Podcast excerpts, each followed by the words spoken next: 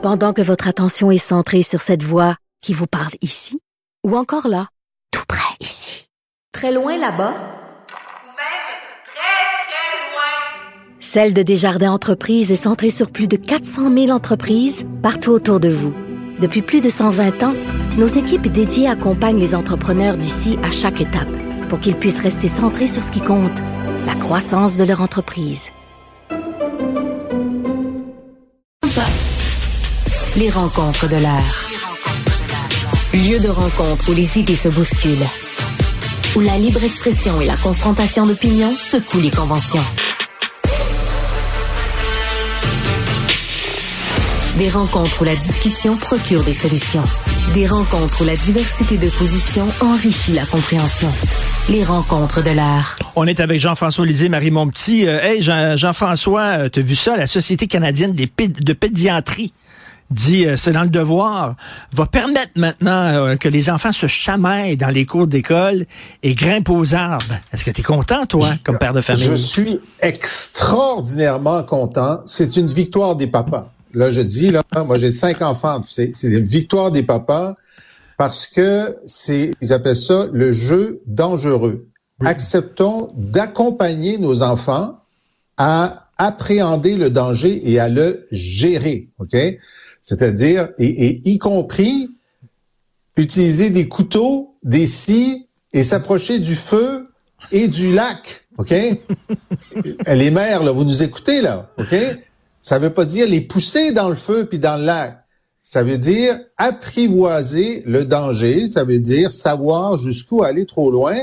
Puis si on se brûle un petit peu une fois ou on se fait une éraflure, on apprend que là, on vient de franchir une ligne. Donc, la prochaine fois, il faut être juste Mais- mais- en arrière mais- de ça. Mais, mais Marie, euh, euh, Jean-François, il est-tu sexiste? là? Il en fait une histoire d'homme et de femme, là. Oui, c'est ça. C'est un discours tellement genré pour ce petit matin, Jean-François. c'est que comme comme maman, je suis très contente que ma fille puisse monter aux, aux arbres et je l'encourage à en faire autant. Mais encore, Richard, faudrait-il qu'il y ait, et là je trouve un autre débat, des arbres dans les cours d'école parce que c'est Ah. quelque chose qui est assez peu fréquent malgré toute la lutte au changement climatique, l'adaptation qu'on souhaite faire. On a encore de façon générale des belles cours d'école qui sont bétonnées. Donc où monteront ces enfants maintenant qu'il y a cette recommandation-là des pédiatres? Je ne sais pas. C'est vrai. Aux clôtures de remarque, Frost. euh, moi, je trouve ça tellement intéressant parce que, euh, puis écoute, c'est j'ai j'ai eu euh, quelques mères de- dans ma vie, y compris la mienne, euh, et c'est une règle assez générale et c'est normal que les les les les les, pères poussent à l'autonomie et les, et les et les mères protègent. Évidemment, il y a des exceptions. Euh, mais euh, cette, cette Je peux juste m'inscrire en faux après- avec ça, Jean-François. Je te laisse terminer, mais je, je, que là, tu, tu, tu, Tu sors le moins bon de moi avec un commentaire comme ça. C'est noté, c'est noté, on en prend bonne note. Maintenant, euh, ce qui est, ce qui est, moi j'avais, j'avais vu, euh, ben, j'ai des enfants qui sont grands, ma plus vieille a 25 ans, ma plus jeune a 9 ans, et j'avais vu assez tôt euh, une étude qui montrait que euh, si on se, on, on faisait des jeux de bataille et de boxe avec les, les garçons, ça leur permettait d'être euh, moins agressifs plus tard dans la vie, mais ça ne faisait pas d'impact avec la fille. Les, les filles, ça ne faisait pas d'impact. Alors, de toute façon, moi, j'ai joué, on- j'appelais ça veux-tu boxe? J'ai joué avec surtout mon fils, mais un peu ma, ma, ma fille, les plus vieux, pour euh, pour qu'ils sachent que ben Mais- voilà, on se chamaille, on, on est en contact, on se donne des petits coups, mais on contrôle nos coups. Et donc, on contrôle Et- notre agressivité sans euh, sans la nier. Voilà. Mais, mais Marie, euh, l'homme, c'est le risque, la femme, c'est la sécurité. Mais là, franchement, c'est tellement, c'est tellement réducteur. Tu sais, je veux dire, ok, euh, protéger et materner, ça veut aussi dire, euh, ça veut aussi dire venir soutenir l'autonomie. Je veux dire, si tu, si tu protèges un enfant, faut aussi que tu l'amènes vers être plus autonome, à prendre, à prendre des risques, à prendre des risques contrôlés peut-être. Mais écoute, moi, je viens d'une famille, on est quatre filles. Euh, On n'était pas avec euh, des petites lulues puis nos belles petites robes. Là. Des batailles, il y en a eu une puis une autre, puis du tirage de crème de chignon, puis euh, tout ce que tu veux. Puis j'ai une fille. Écoute, je l'ai poussée au plus d'autonomie que je pouvais. C'est ça aussi. Éduquer, c'est tellement, c'est tellement un vieux concept des années 50 que la maman elle tient ses enfants dans ses jupes pendant que le papa il est pitch sur le vélo puis il dit go, vas-y, vas-y. Tu sais, je dire, on n'est plus là, là. Ah, on n'est plus là. On n'est plus là. OK. Mais il y a encore une étude récente qui montrait que lorsque les pères qui s'impliquent davantage qu'avant, bien sûr, c'est très bien, lorsqu'ils lorsqu'ils poussent le carrosse, il- il- euh, la majorité des pères mettent le visage de l'enfant vers l'avant et la majorité des mères vers la mère. Et ça, c'est très, euh, je trouve que ça, ça, ça en dit beaucoup. Écoute, tout un débat Des ce fois, ça dépend comment ton carrosse est fait, tu sais. Il y a ça aussi, là. Euh, la Fédération autonome de l'enseignement a refusé la proposition du gouvernement cette nuit. Qu'est-ce que vous en pensez? On commence par Marie, vas-y. Ben écoute, c'est une, c'est, c'est, ça va pas vraiment dans la bonne direction. Là, j'ai regardé, il y a des compilations qui sont faites. Je sais pas si on doit s'inquiéter ou pas de si l'entente va être refusée ou pas. De ce que je vois, des compilations qui sont faites euh, très, euh, c'est très informel là, évidemment. Euh, mais ça reste que, tu sais, on se rappelle, c'est une double majorité. Il faut qu'il y ait la, la, la, plus que la majorité des neuf syndicats, mais plus que la majorité des membres. C'est des membres qui votent aussi.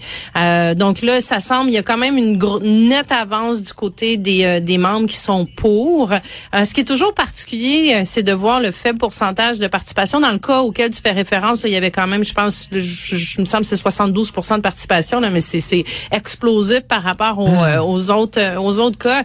Mais tu sais, ça en dit ça en dit beaucoup, je trouve aussi sur. En tout cas, moi, ça nourrit ma préoccupation sur euh, sur ce qui se passe dans les classes à l'heure actuelle aussi, sur le niveau de motivation des enseignants. Puis je sais que ce sont des gens extrêmement professionnels. Euh, ça, je, je remets pas ça en doute du tout, mais je me dis, tu sais, si t'es encore dans un, t'as fait cinq semaines de grève, t'es encore dans un processus d'approbation d'une entente, tu la rejettes pour plusieurs euh, d'entre eux. Je me dis, le niveau de motivation, là, je veux dire, ils doivent pas se lever le couteau entre les dents en disant, go, go, l'éducation, on a un système merveilleux et Bernard Drinville, je vais mettre son cadre au-dessus de mon, euh, de mon bureau, là. Jean-François, qu'est-ce que tu penses du rejet de j'investirais pas dans les, j'investirais pas dans une compagnie de cadre de Bernard Drinville pour l'instant. Pour l'instant, je resterai prudent dans mon investissement. Euh, mais euh, sur, euh, sur effectivement la compilation, en fait, j'avais exactement la même lecture euh, que Marie. Puis hier, je me suis fait expliquer par quelqu'un de la FAE que c'est un peu plus compliqué que ça. Que en fait, les unités syndicales, puis il y en a plusieurs par région. Euh, il y a une compilation qui est faite, c'est pas le nombre de votes et le nombre de syndicats, c'est le nombre d'unités syndicales et une unité qui a 50% plus un a 100% du poids dans la compilation nationale. Donc, j'aurais dit, écoutez, pouvez-vous euh, écrire un genre d'aide-mémoire là, pour les chroniqueurs et les journalistes parce que nous, on- n'y arrivera pas. Alors donc, euh, on peut pas, on peut pas se fier sur les, les- les compilations euh, à partir des chiffres qu'on nous donne. Ce- cela dit, moi, une chose qui me préoccupe, c'est que dans le cas, si c'est une assemblée, euh, disons, si c'est à Alcan ou à Rio Tinto, euh, ça c'est la même chose, ou à, je sais pas, au port de Montréal, bon, ils peuvent bien faire leur assemblée comme ils veulent, mais là, en santé en éducation, euh, ça touche la qualité des services qui ne sont les plus chers. Et là, il y a des assemblées, par exemple, à Montréal, c'était jeudi soir la semaine dernière. Ça a commencé à 17 heures. Donc, tous les profs qui étaient là avaient travaillé pendant la journée, allaient travailler le lendemain. La- la- L'entente est assez compliquée. La discussion a eu lieu jusqu'à 2 heures du matin. Le vote a eu lieu à 2 heures. Ça, c'est des profs qui sont à- dans leur Non, mais ça, classe à c'est 8 heures et demie du matin. là. inacceptable. Inacceptable. Ça me rappelait mes vieux Bon. votes. Moi, Jean-François, au oui. cégep. Ben là, j'étais oui. au cégep de Maisonneuve, là.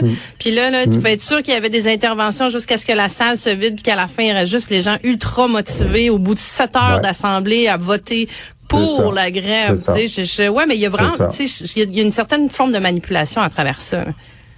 Ben, en tout cas, moi, je ne remets pas en cause la, bonne foi, mais je me dis, euh, c'est certain que euh, faire ça un jeudi soir alors que tu travailles le lendemain, compte tenu de l'enjeu, moi, je me dis, écoutez, le ministère devrait dire, écoutez, on va vous donner une journée pédagogique pour faire ça, là.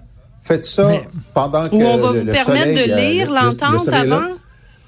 Puis C'est ça l'enjeu oui, ben, aussi, c'est ça, qu'arrive, puis- ils sont pas, ils, ont pas pris connaissance avant de l'entendre. C'est ça qui était beaucoup Mais- qui mais- réclamé par les Mais enseignants. écoutez, entre à, autres, à vous, à vous deux, là, il y a- je sais pas, il y a un site Internet où là, tu as un code, tu rentres sur le site Internet, tu lis l'entente, et là, tu as deux jours pour aller voter par Internet, et après ça, ils compilent les votes. Et... Pourquoi on fait pas ça? On est en 2024, là. Ben, Ouais, ben, je trouve que c'est normal faut qu'il y ait la- une discussion. C'est ça, poser une des discussion questions. dans une assemblée.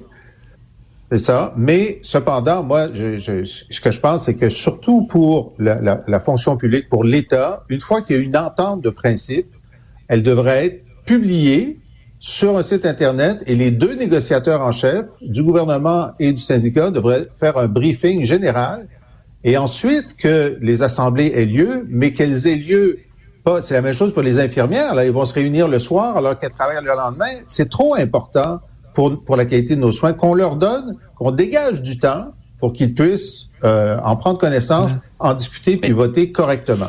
Faudra qu'on m'explique un jour d'ailleurs pourquoi ces ententes-là sont gardées euh, secrètes. Puis pire Ouais. que ça, tu sais, ça fuite euh, petit morceau par petit morceau. Donc, tu sais, au moins ils sont s'avérés, c'est une chose. Donc, c'est juste des petits bouts qui permettent de faire des semi-analyses. Mais ça reste que c'est des services publics, c'est des c'est des enseignants qui travaillent pour le gouvernement, c'est c'est c'est nos taxes, c'est notre argent qui va payer ça. Mais c'est secret. Il faut pas en parler. On va le savoir Ouais, peut-être juste à la fin puis encore. Tu sais. C'est c'est le code du travail. C'est fait. Ça a été fait à une époque où euh, les, les- les salariés étaient tellement intimidés par les patrons que c'était pour protéger la capacité des, euh, des, des- des organisations syndicales à bien contrôler le message et à leur présenter ça. On n'est plus dans le même On univers. n'est plus là. là. Hmm. Euh, et, et donc, on devrait, euh, on devrait revoir ça dans le sens de la transparence. Et on devrait aussi, pour euh, voter une grève d'une journée, ça peut aller, mais quand tu votes une grève générale illimitée, ça- moi, je suis très pro-syndical, oui. Richard, tu sais ça, mais je voudrais qu'on mette dans le code du travail que ça prend un taux de participation de 60 des membres d'unité syndicale pour déclencher une grève générale illimitée. Non, moi, C'est je façon Jean-François de Lisée. protéger Deux, excellentes propositions. Merci à vous deux. Jean-François va aller grimper aux arbres et puis euh, Marie va aller Je vais faire aller des le tartes. protéger, je vais Va- aller lui va aller dire, faire je des vais aller tartes. appeler les Non, pompiers. Oh, on a plus de temps. Bon, on a plus de temps. Parfait avec vous. Euh, écoutez, euh, rapidement, Ah. euh, c'est les cinq ans de, de M. Blanchette à la tête du bloc. Est-ce que quel bilan vous faites, vous deux, Jean-François? Ben, écoute, les, les chiffres parlent. Il a pris un bloc québécois qui était en déliquescence majeure. La chef précédente, que je voudrais même pas nommer par charité chrétienne, avait 70% de son caucus contre elle. Et là, a eu un vote de confiance avec, si je me souviens bien, 35 de oui. Alors, c'est- incroyable. Donc, les gens disaient, ça va fermer. Ça va fermer les lumières, le, le dernier qui sort. Il a pris ce parti-là, il a, il a remonté, il lui a redonné de la crédibilité. Et euh, s'il y avait des élections aujourd'hui, Oups. Alors, Marie, toi, qu'est-ce que tu en penses? Oh, j'étais suspendue aux lèvres de, de, de Jean-François. Ben, écoute, oui, oui, il fait bien. Oui, absolument, il fait bien parce qu'il y a juste à regarder justement les données des sondages, notre, tu sais, au Québec, là. Je veux dire, ils sont, ils ont, ils ont de très, très bonnes données.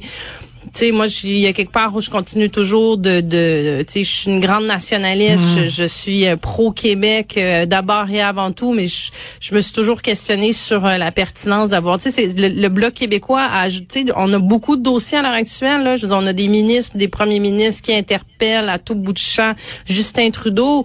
Euh, moi, je me pose toujours la question, c'est quoi la plus-value des députés du bloc québécois Ben- dans ces dossiers-là? C'est quoi le levier qu'ils ont? À quel point ils font bouger, euh, tu sais, l'aiguille? Ben? Marie, Marie, souviens-toi, la première campagne électorale du Bloc québécois, on disait c'est notre première et c'est notre dernière campagne. Le Ouais. Bloc québécois devait être là seulement un pour- mandat. pour, un mandat. C'est tout, là. Et euh, vraiment, et là, maintenant, ça, ça, ça existe depuis des, des lustres, mais bref, cinq ans euh, pour M. Yves-François Blanchet. On lui souhaite bonne fête. Merci, ben, je te laisse grimper aux arbres, Marie. Salut, à demain. À demain, Richard. Bye. Salut.